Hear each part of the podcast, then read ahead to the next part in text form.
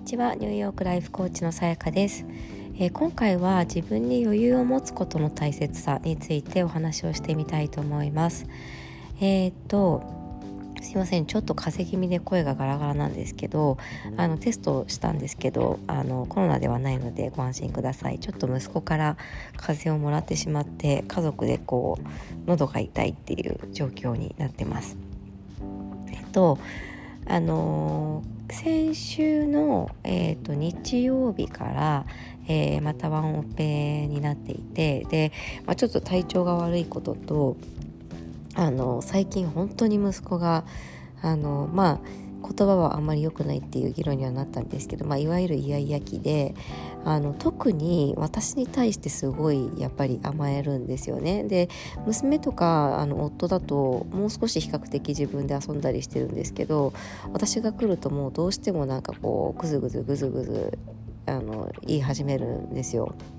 でそれもあったりあとあの、まあ、外外に行ってもベビーカー乗りたくないなら歩かないだろうなんかもうとにかくとにかくあのなかなか言うことを聞いてくれなくってでベビーカーに乗せようとしてももうあのもうわーってこう顔あの体思いっきり沿ってで彼本当に力が強いので私の力だと全然あのあの乗せられないんですね。でそれもあってもう結構私自身のこう体全身の筋肉が あのなんかこう筋痛めちゃったりとかしていてやっぱり動きをあのバーッとこう抵抗するのでで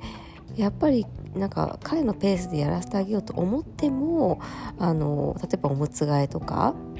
あのなんて言うんだろうどうしてもこうあの不可抗力な部分があってあの結構体力消耗してるんですよね。であのここ最近本当に私も、まあ、多分まあ、青ペと体調が悪いのとあの相まってなんですけどもう本当に無理って今日は結構泣きたくなってで朝あのもともと今日夜講座があったのでその準備をしようと思ってあの4時に起きたんですね。で大体息子が5時過ぎなので4時だったら大丈夫だろうと思ったんですけどなぜか私が起きたら彼も5時前に起きてしまい結局あんまり時間が取れずでまあいろいろ朝、まあ、まあ彼のわーわー言うのを聞きながら準備してで、まあ、娘を起こして学校送って行くために準備してと思ったら彼があの息子がもう哺乳瓶の中に入ってた液体全部バーってこう出してしまってベビーカーびしゃびしゃになっちゃってもう娘が出る時間なのにってことで結構わちゃわちゃ着替えさせてとかやってで無事娘を送ってっていう感じだったんですね。で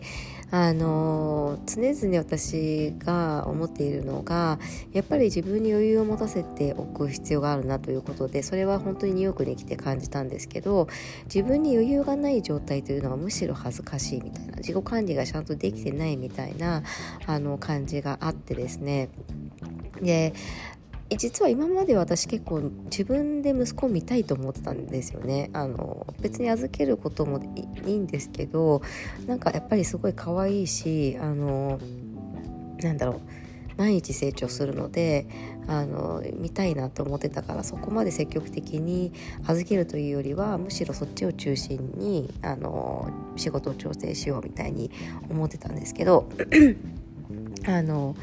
いよいよちょっと一人で見てるのも限界があるなって感じてきたこととあとはあのやっぱり息子も今すごくこう刺激を求めていてあの公園に行っても結構他の子どもたちにすごくこうあの関心を持たせ持ってるんですよね。で今日もあの多分どこかの保育園の子たちがバーッと来て砂場で遊んでたらその真ん中に自分で入っていってど真ん中に座ってなんかこうみんなの動きを見ていたりしたのでやっぱりすごくこの子って人が好きなんだなとか興味があるんだなっていうふうに思うので多分保育園っていう場はすごく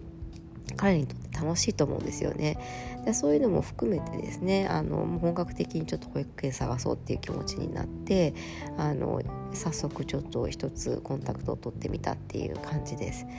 でまあそれができた時にあのまた余白ができるので新しいことできるなみたいなちょっとワクワク感もあってまあ一つ私がやりたいのは、まあ、体をやっぱり動かすこと。結構やっぱ体力が本当に必要で今はまああのだいぶ散歩していたりあとはあの結構公園にいる時間も長くてですねもう本当かもう全身私真っ黒なんですけども焼けちゃって、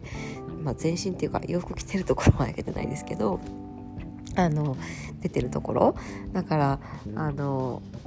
そこそこ運動量はあると思うんですよね歩くっていう意味では。なんですけどもうちょっとその例えば筋トレ的なものなのか体感的なものなのかあのいわゆる自分が自分に集中しながらできるトレーニングっていうのをやりたいなっていうのが一つですね。あとはやっぱりコーチング関連でなんかこう新しい企画をしたいってずっと思ってるんですけどなかなか余裕がなくてできていなくてですね。あのなのでちょっとこうあのいろんな形式をもう少し取り入れていきたいなというふうに思ってます。で、まあ、それで思ったのがやっぱり箱を作るってすごく大切だなと思ったんですよ。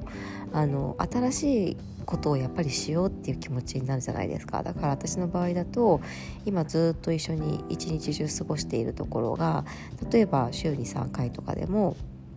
あの日中時間ができたらまあそれこそ午前中日本とのセッションをやることもできるし、まあ、お友達とあのランチ行ったりもできるし自分の趣味のために使うこともできるしっていうことでかなりそこにあの新しいものを入れられるわけですよね。でもやっぱり余白を作ってみないとそれをやるっていう発想がなかなか浮かばないと思うんですよ。だからあの何かこう新しいことしてみたいなって思っている時はとにかく余白を作るあとは自分をこうなんだろうステップアップなのかあの変化したいなっていう時はあの余白を作るっていうことがとっても大切だなと思います。やっぱり時間を埋めてしまうとあのどう削るかっていう発想になってしまうと思うんですよね。だから新しいものを取り入れたい時はまず、えーと、あの余白を作ってあるものを削って予約を作るっていうことが大切だなと思います。えー、今回も聞いてくださってありがとうございます。素敵な一日をお過ごしください。